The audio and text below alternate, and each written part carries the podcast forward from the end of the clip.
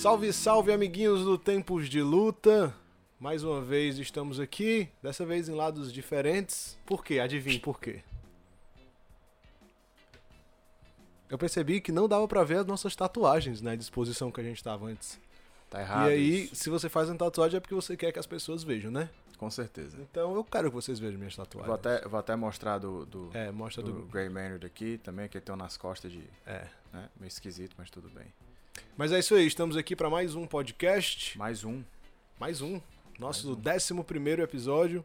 É, se você tem acompanhado a gente aí no YouTube, se inscreve no nosso canal, ativa as notificações, curte, todo aquele papo de YouTube que vocês já estão ligados. E se você ouve a gente aí nas plataformas de podcast, assina também.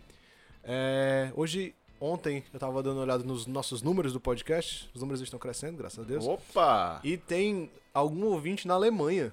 Nossa senhora! Se ouvinte você- da Alemanha, Se você obrigado. está ouvindo a gente aí na Alemanha, só manda mensagem sem dizendo que é você, porque eu fiquei curioso pra caramba saber quem Nice, é. Eu imagino que seja um brasileiro, né? Ou, Provavelmente. É, porque se for um alemão, ele... Não Sabe Será português? que é o Two Beers? Eita, two beers. I don't know. Enfim, é, é, já fiz o papo de se inscreva, blá blá blá. Pronto, vamos começar de veras. É, esses dias. Isso. Vi o anúncio de que Renan Barão voltará a lutar pelo Ultimate. Vindo de quatro derrotas seguidas. É, ele que não bateu peso nas duas últimas lutas. Não. Perdeu as quatro últimas. Eu acho que só quem tem mais derrotas consecutivas do que ele é o BJ Penn. Mas que o Acho. BJ Penn ficou naquela de aposenta, volta, aposenta, Sim. volta umas quatro, Fora a idade, vezes. né? É, fora a idade. O Barão é um cara novo, acho que tem 33 anos, alguma coisa assim. E é um cara que teve a alma sugada pelo Dillashaw, né? Nunca mais foi o mesmo depois que tomou essas duas pisas do Dillashaw. Vai fazer uma luta contra um outro brasileiro, que vem de derrota também, no UFC São Paulo. Max, por que, que você acha que o UFC ainda continua dando essa chance e dando essa moral pro Barão? Cara, moral, muito por conta do fato dele, de ele já ter sido campeão da categoria. Defendeu honrosamente as vezes que precisou defender. Tava, se eu não me engano, era 20 e poucos anos, invicto, né? Isso. Assim, Eu acho que eles Consideram lutas. É, eu acho, eu acho que eles consideram muito esse feito. É uma coisa difícil de conseguir quando você luta em alto nível. Ele, as defesas de cinturão que ele fez, que ele ganhou, ele ganhou bem. Ele, ele realmente parecia ser imbatível. É, eu acho que eles continuam dando uma chance, pra mim, provavelmente a última, porque eles não vão dar tantas chances assim. Tem muita gente nova entrando, tem muito potencial. Eu acho que é muito por conta do que ele já fez no evento. É, nunca foi um grande vendedor de bilheteria, mas era um cara que, que tinha, tinha o cinturão por muito tempo.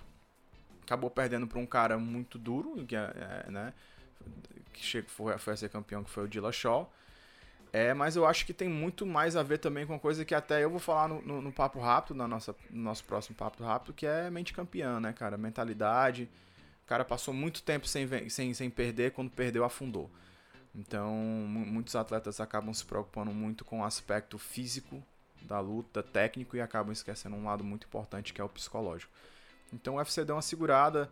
Acredito, como falei agora há pouco, que vai ser a última chance. Se ele perder, é, eu particularmente já não daria outra, porque, poxa, quatro seguidas. Eu confesso que eu nem vencer. tenho interesse em ver o Barão lutando É, mais. exatamente, É um negócio assim exatamente. que, tá bom, se estiver passando eu vou assistir, mas eu não me programaria pra assistir uma luta do Renan Barão, mas Ele fez- gostava muito dele. Ele fez aquela velha mudança que todo mundo faz, que quando tá perdendo muito, acredita que é por conta da equipe, Aí- e Uhum. sai de equipe, foi pra American Top Team, Top Team então assim, é- isso já tem se provado que não, que, é, que não é verdade, né? A gente vê Cláudia Gadelha, a gente vê Renan Barão, é, coincidentemente, pessoas os que eram da Nova União. Então, assim, sei lá, será que é um problema na Nova União? Não sei. Mas eu acho que tudo tem que se modernizar. Talvez eles achem que, né? A gente não sabe os, os- os motivos pessoais por eles estarem trocando, mas se você perdeu, perdeu, perdeu e trocou de equipe, é porque você provavelmente estava achando que o problema era a sua equipe. É, e tem muita gente de equipe pequena fazendo bonito no MMA Sim. Internacional, no UFC, em outras organizações. Falando em luta que eu não me interesso em ver, meu Deus. Vanderlei Silva vai lutar no Bare Knuckle. É, en- então, cara, isso é, isso é uma coisa que eu. Chega a me dar uma dor no coração. É, porque assim, tipo, é legal você ver. Que, que, na verdade, quem tava à frente do Bare Knuckle era o Anthony Johnson, né? Ele tava divulgando muito o, o, o, o Bare Knuckle e muitas pessoas até. é, é, é, falavam que não. que, poxa, é muito violento e tal e tal, é, é briga de rua, isso não era nem pra estar passando na TV. Mas, poxa, acabou que muitos ex-lutadores do UFC lutaram o Bare Knuckle. Vários. Né? A gente teve aí o Pezão, que é o o Bigfoot, na verdade, vai lutar Vai agora lutar em outubro. com, com Gabriel o Gonzaga. Gabriel Gonzaga. A gente teve o. o, o- o Chris pro- Leben. Chris ah, Lieben, teve o, o prodígio do, do, do McGregor. McGregor. O. Putz, como é o nome dele, cara? Lobov. Ar, O, Ar- o Artem Artem Lobov. Lobov. Artem Lobov. né? O próprio Anthony Johnson tinha cogitado a possibilidade de voltar a lutar. Acredito que se ele não voltar a lutar no Bernáculo, ele vai fazer alguma coisa dentro do UFC. Mas assim, é um esporte violento. Os, os caras não usam. é, Eles usam bandagem, mas eles usam daqui pra baixo. Isso. É só pra não torcer é, o punho. é tipo um tensor no punho, É. né? Pra segurar o punho. É só pra não torcer o punho. Então você quando você coloca Vanderlei Silva, o pessoal às vezes tem a mania de, de lembrar do Vanderlei. E nada contra você, Vanderlei, é, né? Até já tive com você na Califórnia na época e você é gente boa pra caralho. Mas também uma coisa que eu vou tocar no assunto do meu papo rápido é a hora de parar. Entendeu? Você já sofreu dano demais durante a sua carreira. O Vanderlei foi um cara que sempre foi pro pau, meu irmão. E era jogando braço e levando mão na cara. E, poxa, a demência pugilística tá aí, cara. Ela existe, ela, ela é E- real. E tem uma entrevista que ele deu que ele disse que dos sintomas, dos 10 sintomas, parece, ele tinha 8. Eu não lembro do número exato agora, mas era alguma coisa assim. Sim. Ele foi pra uma palestra falando sobre a demência do pugilista e ele disse que se identificou com vários dos sintomas. E realmente você vê o Vanderlei Silva falando Sim. hoje, você vê que não é o mesmo cara de 10 anos Sim. atrás. É, e cara, o, o- o próprio box, ele tem muito isso, né? Porque é impacto só ali, mais na cabeça. Linha de cintura É. e cabeça, mas bem mais na cabeça. E, E aí, e quando- lembrando que o Bernacle é só braço também, isso, né? Isso, o Bernuck é só é, é mão seca. E tipo, na luva ainda tem ali aquela luvinha de 8, 10 onças pra absorver um pouco o impacto. Ok, mas no Bernuckle, cara, é, é muito impacto, é muito corte, é um trauma muito grande. Eu confesso que me incomoda muito assistir. Ontem, quando a gente colocou na pauta pra falar hoje do Vanderlei, eu parei pra assistir algumas lutas. Cara, realmente me incomoda. Tem nego perdendo dente, tipo, cuspindo, cuspindo dente e tudo. Me incomoda de verdade, porque assim, parece, parece briga de rua, não, não Sim. remete ao esporte. Sim, sim. O MMA tem aquela luvinha de 4 onças, ela dá uma falsa impressão ali de, de proteção, de alguma coisa mais pra proteger a mão do cara mesmo. Mas assim, ela impede, sei lá, de corte, sabe? Ela impede do, do, de, do osso afundar um crânio, uma parada dessa. Eu não sou especialista, não sou médico, não sou nada disso, mas me incomoda assistir o, o Bare Knuckle, me incomoda. Agora eu vou te dizer uma coisa também, Thiago. É, vendo pelo lado. Sendo americano, é, eu entendo o quanto que o americano gosta de um show. Uhum. Né? Querendo ou não, isso é um show. E o show é bonito. O- a ideia do ringue deles, Sim. redondo, é muito Isso. legal. A transmissão deles é muito massa. As animações que eles fazem realmente é um show. O é que a galera legal. não entende é que assim, é- quando eu olho pelo lado do entretenimento, eu meio que entendo eles estarem fazendo isso. Porque assim, você vê em todo filme americano, tem uma briga de colégio. Certo? Sempre tem uma briga de colégio em qualquer filme de americano, um ado- adolescente brigando no colégio, chama o cara pra brigar lá fora, briga no corredor. Porque é uma coisa que acontece muito no- nos, nos Estados Unidos. E, e o que, que acontece quando alguém briga na rua?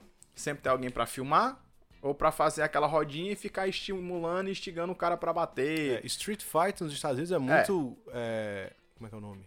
A gente teve o próprio Kimball Slice, que foi um cara que, né? Slice, O Nossa. próprio Jorge Masvidal vem, vem de briga de rua também. É uma parada, é quase um esporte, É, né? Assim, aí o que, que acontece? Eles foram inteligentes de levar isso como um show pra galera fazer. Mas, ao mesmo tempo, não é qualquer brigador de rua que vai querer entrar lá e brigar. Uhum. Aí o que, é que eles estão fazendo? Eles estão convencendo em forma de dólar, dinheiro, caras que eram ex-UFC ou, ou ex-profissionais pra entrar lá e sair na mão. Aí, ou seja, uma coisa é você ver dois caras que não entendem porra nenhuma de luta saindo na mão. É a coisa mais feia do mundo. Agora, quando você pega dois caras que são muito bons, saem na mão seca, e cada mãozada que entrar ele vai sangrar, É muito estranho. Aí, aí já muda, entendeu? Aí já- o pessoal já quer ver, às vezes é só pra ver quem é que vai sair com a lataria toda amassada, quem é que vai sair todo fudido, quem é que vai sair esbagaçado. E querendo ou não, é, se é um show e o pessoal tá gostando, vai crescer como tá crescendo. Ah, com certeza, né? com certeza. É o, é o que eu falei No meu último papo rápido também, os eventos são intermediadores entre, o que o, entre o que o público quer. Então, se o público tá pagando ingresso para ver se o público tá gostando, vai crescer. O que me incomoda é isso também, é o público gostar, tá ligado? Sim. Porque vai de novo para uma coisa que a gente vive falando. A grande massa do público que assiste MMA, que não é a galera que tá assistindo a gente aqui, não é Sim. a galera que se, se preocupa em, em saber um pouco mais do MMA, é as pessoas que gostam de porrada. Não gostam do MMA, gostam de porrada, gostam de ver nego trocando porrada, sangue, gostam da violência. Beleza que o MMA consegue alcançar essas pessoas, mas aí essas mesmas pessoas não são alcançadas pelo jiu-jitsu, não são alcançadas pelo wrestling, porque é uma parada um pouco mais refinada, é uma parada um pouco mais técnica. Sim. Aí quando você coloca o bare knuckle, que é soco, todo mundo entende soco, mão seca, todo mundo já brigou de mão seca na rua, aí é sucesso. É, esse é inclusive um dos, dos grandes objetivos desse projeto. É da gente levar o conhecimento da luta para essas pessoas, para que as pessoas consigam ver uma luta de MMA agarrada e falem, que massa. Olha como esse cara é técnico, olha como ele troca pegadas bem. Ver uma luta de jiu-jitsu e saber apreciar isso aí, não saber apreciar só mão na cara e sangue e porque isso traz traumas, né, cara? Isso traz consequências. O MMA é um esporte novo, a gente não viu ainda todas a- as, as consequências desse, de- da prática desse esporte, mas a gente já consegue ver alguns resquícios aí, como o próprio Vanderlei, como a gente Sim, falou. sim. Randy Couture disse que parou ah, por causa disso. Tinha, esqueceu o nome da filha, ele fala, né? Cara, teve um dia que eu acordei e eu, eu não lembrava o nome da minha filha. E ele, não, vou parar de lutar. Então a gente tá vendo alguns poucos casos desses aí e ver o Bernacle me incomoda por isso. E, e só pra explicar pra vocês, pra vocês que estão estudando a gente falar bare knuckle, é, pra quem não entende muito do inglês, o bare knuckle, ele, ele é uma forma de falar mão, mão livre, mão seca, ou seja, é você sair na porrada sem nada nas mãos, com os ossinhos aqui da mão à mostra. Então, assim, é, BKF, se vocês quiserem, pesquisem lá BKF, Bare Knuckle é, Fighting, e são pessoas que saem na mão dentro do ringue profissionalmente, ganhando dinheiro sem equipamento de proteção nenhuma. Então é por isso que a gente fala que é, para mim parece muito aquela cultura do pão e circo, né? Tipo, ah, vamos, vamos dar um show aqui pra eles pra esquecer do problema que tá acontecendo. E a gente sabe que nos Estados Unidos não, tá bem diferente do que era antes. E quando eu vejo um cara como o Vanderlei indo, voltando a lutar, que eu acho que quem sou eu pra dizer o que, é que o Vanderlei deveria fazer ou não, né? Mas Sim. se eu pudesse opinar, eu diria que ele deveria parar de lutar. Mas me recolho a minha insignificância de não dar opinião sobre a vida do Vanderlei.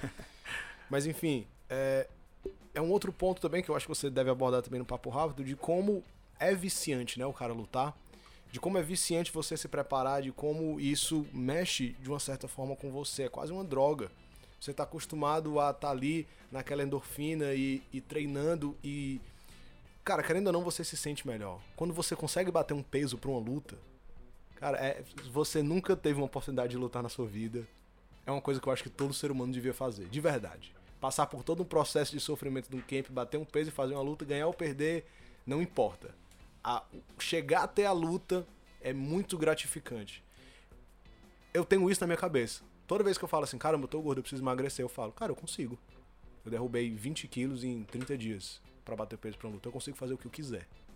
Sabe? É, é, assim, eu, eu acho que acontece, acontece muito na mente de lutadores de alto nível, como o Vanderlei, como o Minotauro, Anderson Silva, Randy Couture, caras que estavam no esporte desde o começo, é que eu acho que eles fizeram isso por tanto tempo, a rotina deles foi sempre levanta, come, treina, dorme, treina, descansa, treina, dorme, e os caras fazem isso todos os dias.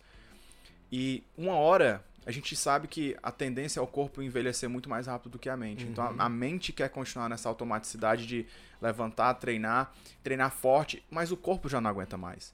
Então aí, aí vem muito aquele conflito de, de mente e coração. É, O cara quer continuar, no coração o cara quer, o cara ama aquilo, o cara gosta. O cara gosta de treinar e sair na mão e chegar todo inchado e canela e dedo fudido e tornozelo torcido. Mas a mente já diz, cara, não dá. A grande diferença é que nem todos têm essa consciência da hora certa de parar. Eles sempre acham, por eles terem é, superado tantas dificuldades durante a vida inteira, que eles conseguem superar mais aquela de passar, ah, dá pra me fazer mais um ano. Eu tô fudido aqui, mas eu faço terapia, dá pra fazer mais um ano. E quando você começa a prolongar isso demais, é, você começa a perder, você cai, cai em rendimento. É, sua mentalidade pode ser forte, mas se o seu corpo não estiver bem, ele não vai acompa- acompanhar os seus objetivos. E acontece o que aconteceu com caras como o BJ Penn. Que é um cara que, pô, já foi campeão, foi, pô, sinistro, se aposentou porque viu que tava ficando velho, mas o cara tem aquela mentalidade ainda de começa a fazer uns treininhos, fala, opa, tô bem de novo, sendo que não tá. Aquilo é, é, é uma ilusão para ele. Aí ele volta, perde. Perde. Então, assim, Esse, esse sentimento de que eu tô bem, ele faz muito bem pro Sim. ser humano. Faz muito bem mesmo, de você ir pra academia e, sei lá, às vezes até apanhar, mas saber que treinou bem e voltar pra casa. Caramba, eu sou bom nisso, eu sei fazer isso, eu me dei bem. Isso é muito importante, eu acho, pra gente. Eu acho que é por isso que a arte marcial mexe tanto com.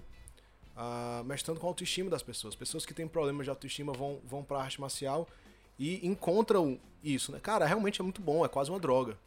É, e falando nisso, me fez pensar também. Como eu falei, eu, eu acho que todas as pessoas deviam passar por isso. Eu acho que todas as pessoas deviam lutar, pelo menos treinar. Mas fazer uma luta amadora, passar por todo esse processo, eu acho que é realmente muito enriquecedor. E aconteceu com o Whindersson agora, Sim. né? O Whindersson vinha de, de um processo de depressão, processo de baixa autoestima e se encontrou na luta. Se encontrou mesmo, se apaixonou, tá treinando com o pessoal da capital da luta.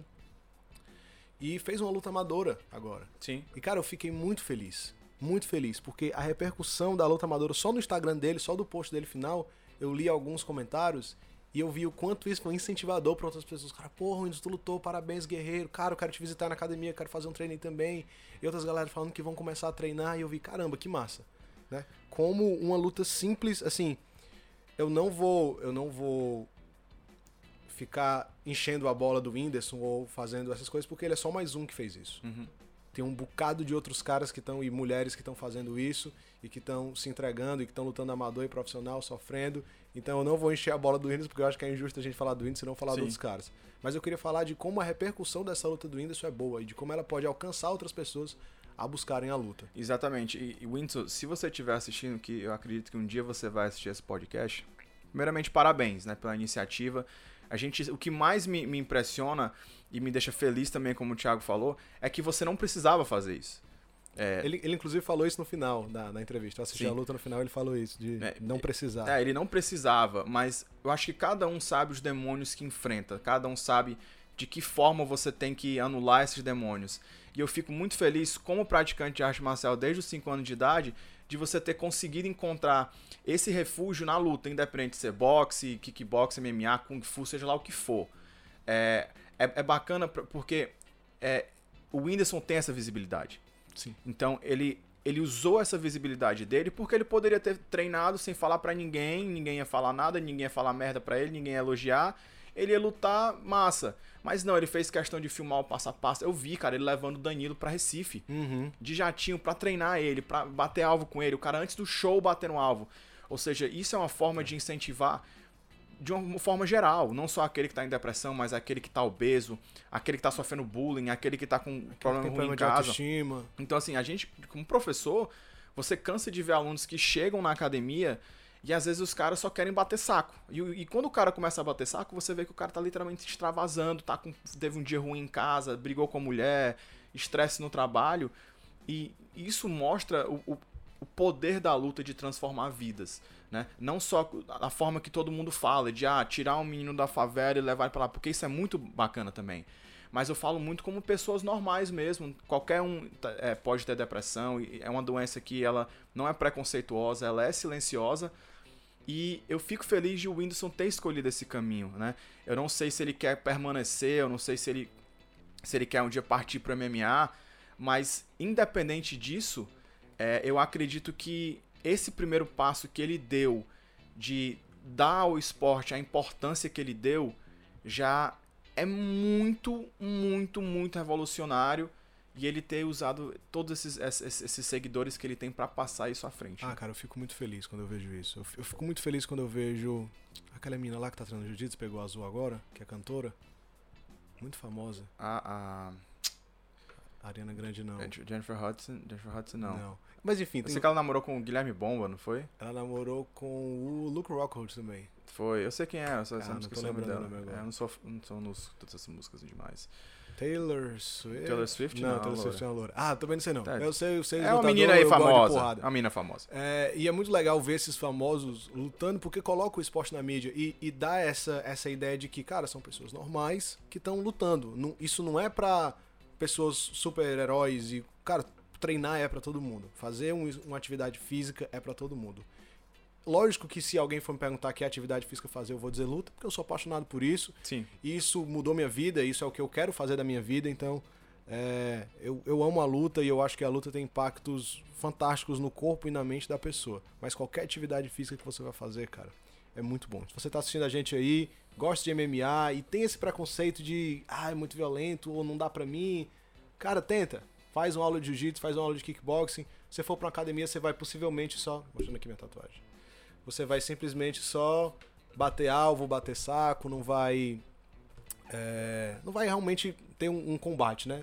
Se você for numa academia séria. Por favor, vá em academia séria, também tem isso. Exatamente. é- Isso é muito importante, né? Não é, não é só você ir em qualquer academia. Existe o profissionalismo e também existe aqueles caras que são picaretas, que, que colocam a faixa na cintura e diz que é, que é aquela faixa. Mas, enfim, é, procura um local credenciado, professores credenciados, graduados. E não precisa ser mu- muito entendedor. Você só em ser safo, você consegue ver se o professor é um cara legítimo ou não. né? Ou se não, manda um vídeo pra gente que a gente diz. E a gente desenrola isso aí pra vocês. É, eu vi uma coisa, eu assisti a luta do Whindersson ontem.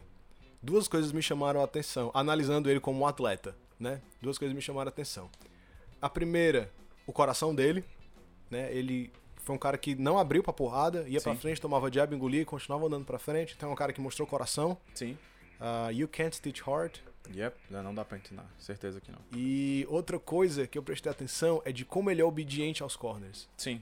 ele, eu assisti a luta, a- o primeiro round ele tava jogando overhand o tempo todo. Overhand direto, gancho, muito golpe com a mão de trás. E aí no, no intervalo o corner falou, usa mais a mão da frente, finta mais com a mão da frente. E ele começou a jabear mais, começou a andar mais, movimentar mais, jabear mais, fazer um dois. Isso é difícil, né? Que você ter um cara que escute você lá dentro do, do cage ou do ringue é difícil. Então, um cara tá fazendo a primeira luta e escutar bem, é um bom sinal. Foi exatamente isso que eu falei. E assim, não vamos esperar que o Whindersson vai ser um, um grande atleta profissional. E que, eu acho que se ele quisesse, ele poderia ser. Mas eu acho que ele não vai ser. A carreira dele não é essa. Óbvio, Ele, sim. ele tem o trampo dele. Mas eu acredito que seja um hobby. Eu, eu acredito pra que vai, vai ser um hobby Eu acho que- é, interessante. eu e e pra eu, eu de verdade quero assistir o Whindersson lutando de novo por isso. Sim. Não porque ele é um cara famoso, mas eu, eu gostei de ver ele lutando. Eu achei, eu achei que ele tem. Ele tem alguns aspectos que bons lutadores têm. Sim. Então eu realmente quero ver ele lutando. É, parece que ele tem planos de lutar a mais lutar, fazer mais lutas amadoras, tanto de boxe, kickboxing, MMA, e vai ser muito legal ver o Whindersson lutando de novo. E falando em, em esporte amador, é, outra coisa que a gente tem falado muito aqui, acho que a gente não tem falado muito não, mas enfim, a gente já Mas falou a gente já com tocou certeza muito no assunto, assim, é, esporadicamente. é do esporte amador. A gente fala muito sobre o profissionalismo do esporte, o esporte como entretenimento, mas talvez alguém até tenha entendido errado o que a gente tem falando. Eu- nós não somos contra o esporte amador, eu sou contra profissionais lutando como amadores. Sim. Profissionais de jiu-jitsu, faixa preta, cara 15 anos lutando jiu-jitsu, lutando amador, pagando, Pagando pra pra lutar. Caras do taekwondo, caras do boxe, ah, isso me incomoda. E lembrando, pessoal, que quando a gente fala amador e profissional, a gente fala muito dos ganhos, tá? Quando você é amador, é, o que acontece no jiu-jitsu mesmo de campeonato, você paga pra lutar, né? Você vai pagar uma inscrição, vai passar o dia inteiro esperando com a bunda sentada na arquibancada pra fazer três, quatro lutas, às vezes não tem ninguém na sua categoria e você ganha uma medalha de WO. Quando a gente fala em profissionalizar, a gente fala em você receber pra lutar. Essa é a grande diferença. E eu, eu acho que o esporte amador é extremamente importante como um- uma ponte para o profissional. Ele não Sim. pode acabar só no amador. Faixa branca tem que pagar para lutar mesmo, faixa azul tem que pagar para lutar mesmo. E aí depois vai crescendo e a gente vai profissionalizando o esporte. Então, o esporte amador é muito importante para fazer base. Aqui no Brasil a gente tem os dois extremos, ou o esporte é profissional ou o esporte é amador. Por exemplo, o, o, o MMA esporte profissional e é muito difícil ver eventos amadores. E quando tem, cara, são horríveis. Sim. Muito, muito ruins, muito ruins mesmo. E o Victorious já faz ah, o MMA amador desde a edição passada e a gente está tentando fazer mais. Esse esquema né, de, de esporte amador justamente por isso. A gente precisa de caras que já entrem no MMA com uma certa experiência. A gente já falou isso outras vezes também. Eu já fui em vários eventos e a gente vê atletas profissionais que não têm condições de estar lutando profissional. São caras que não têm técnica, não têm força, não estão preparados para aquele tipo de competição. E o amador é um bom jeito, primeiro, de saber se é isso mesmo que você quer. Segundo, de lapidar. Sim. Você faz uma, duas, três lutas amadoras, você vai vendo, pô, eu preciso melhorar nisso, eu preciso melhorar naquilo, meu gás não tá bom, minha defesa de queda tá uma merda. E eu acho que o esporte amador é muito bom pra isso, pra você chegar com atletas de verdade no profissional. Não colocar qualquer cara pra trocar porrada no profissional, até porque o risco de lesão é muito maior. Absurdo. É, eu, eu acho que isso, isso é muito cultural, né, Thiago? É, o Victorious tá, tá querendo revolucionar, isso. É, o próprio Future também tá querendo fazer isso agora. Vai, Dia 20 agora vai ter o primeiro aberto amador. É, já, já tem, poxa, mais de 50 inscritos. Então vai ser um dia inteiro de lutas. Mas assim, eu acho que é muito cultural. De que forma? Quando você vai para Estados Unidos e Rússia, vamos pegar um exemplo aqui, Aaron Pico, tá? O Aaron Pico, ele fez entre 8 e 10 lutas amadoras para depois partir pro profissional, né? E fez boxe amador também, Isso. né? É tudo. é- eles pensam na, na base. Como é que a gente vai lapidar esse cara pra fazer ele chegar aqui em cima bem? Essa é a diferença pro Brasil. O pessoal chega com o cara. Vamos pegar o Grey Matter aqui. Chega com o Grey Matter aqui. Pá. Opa, vamos botar ele no profissional. Tem quantas lutas? Nenhuma. Treina Vai, quanto tempo? vai estrear. Seis meses. Aí pega o pobre do Grey Matter. Cai. Morre. Quebra dente, quebra braço. Nunca mais Nunca volta. mais vai ser um profissional bom. Então, é, Estados Unidos e Rússia, eu digo Estados Unidos por experiência própria e Rússia porque de- por conta de coisas que eu já ouvi falar. Então, o que que acontece? É, Estados Unidos e Rússia, eles têm uma base muito forte de amador, porque eles realmente acreditam que a fase de aprendizado é o amador. O Brasil, ele já joga um cara no foguete na estreia do cara, isso é estreia. Só que a estreia nos Estados Unidos e na Rússia é a estreia profissional. Isso quando o cara estreia no profissional, significa que o cara já tem 5, 6, 7, 10 lutas amadoras, às vezes até em pesos diferentes, que é pro cara testar qual é a categoria que ele vai ficar. Aí no Brasil a galera faz o quê? Tô precisando de fulano. Opa, o Grey Matter aqui, ó. Vamos meter o Grey Matter aqui no meio. Ele pesa 75 quilos. E, e ele vai lutar num um peso casado de 74. E aí, é o quê? É estreia. O cara nunca lutou na vida. O Grey Man tá aqui no foguete, tá fudido. Pega um cara numa categoria que não era pra ele estar lutando. Na verdade, era pra ele estar lutando na categoria abaixo. Mas ninguém fez esse teste. Eles vão fazer o teste como? No dia. No profissional. Aí o Grey Matter, mais uma vez, se ferra. Entendeu? É cultural.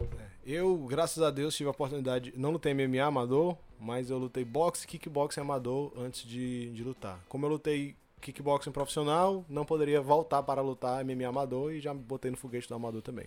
Ou do profissional. Mas queria muito ter feito uma luta amadora de MMA. Queria muito ter feito várias lutas amadoras de MMA, na verdade. Mas é isso aí. Não tem oportunidade, não tem- os eventos que tem são ruins. Ah, se você tá querendo começar a lutar MMA, de verdade, procura o Victorious, me procura. A gente tá fortalecendo essa liga de MMA amador. Pra quem tá vendo a gente aí de, de outros estados, mais pro sudeste, tem o Future. O Future tá com a liga ainda mais forte, com várias lutas, um evento um dia todo de MMA amador. É, realmente é muito importante isso. Os próximos campeões, se você vê os campeões do UFC, esses caras americanos, todos eles têm lutas, cara, amadores. E o que é engraçado, cara, é que a gente, a gente pega, tipo, futebol. Você pega o futebol, o cara não vai direto pro profissional.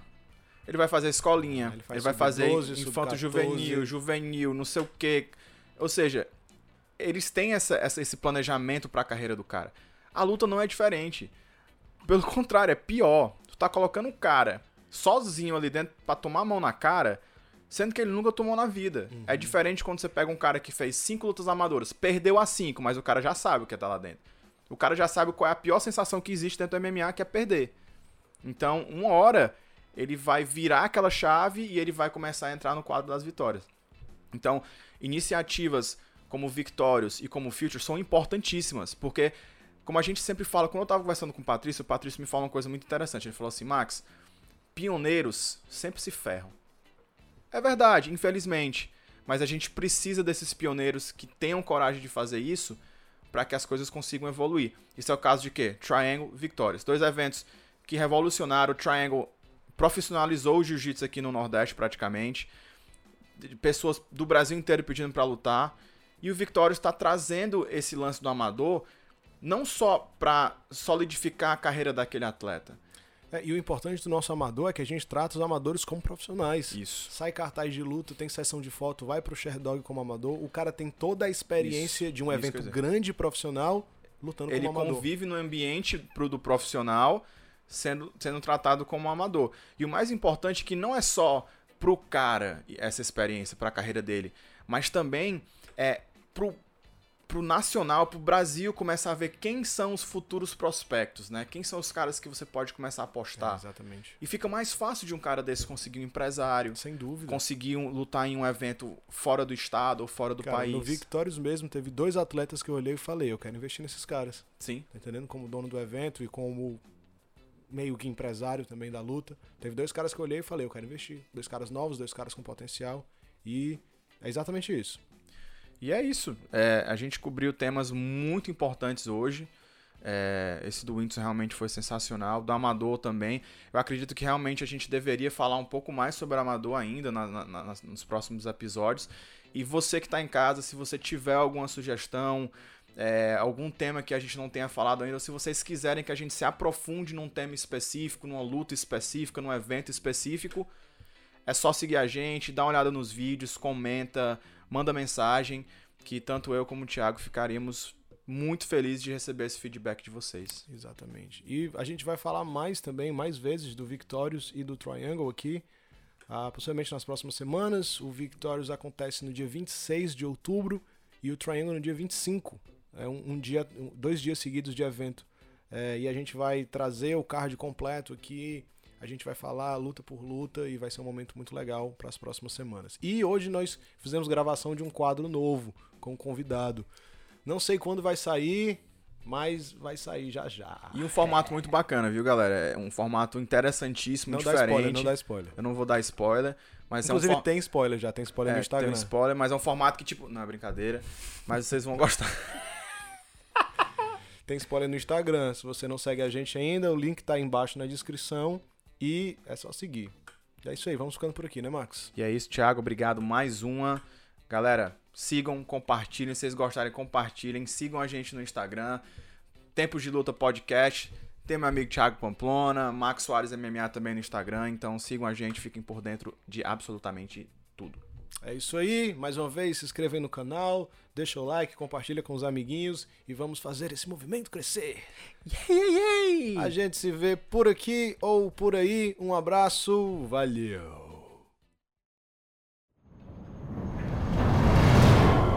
Podcast Tempos de Luta.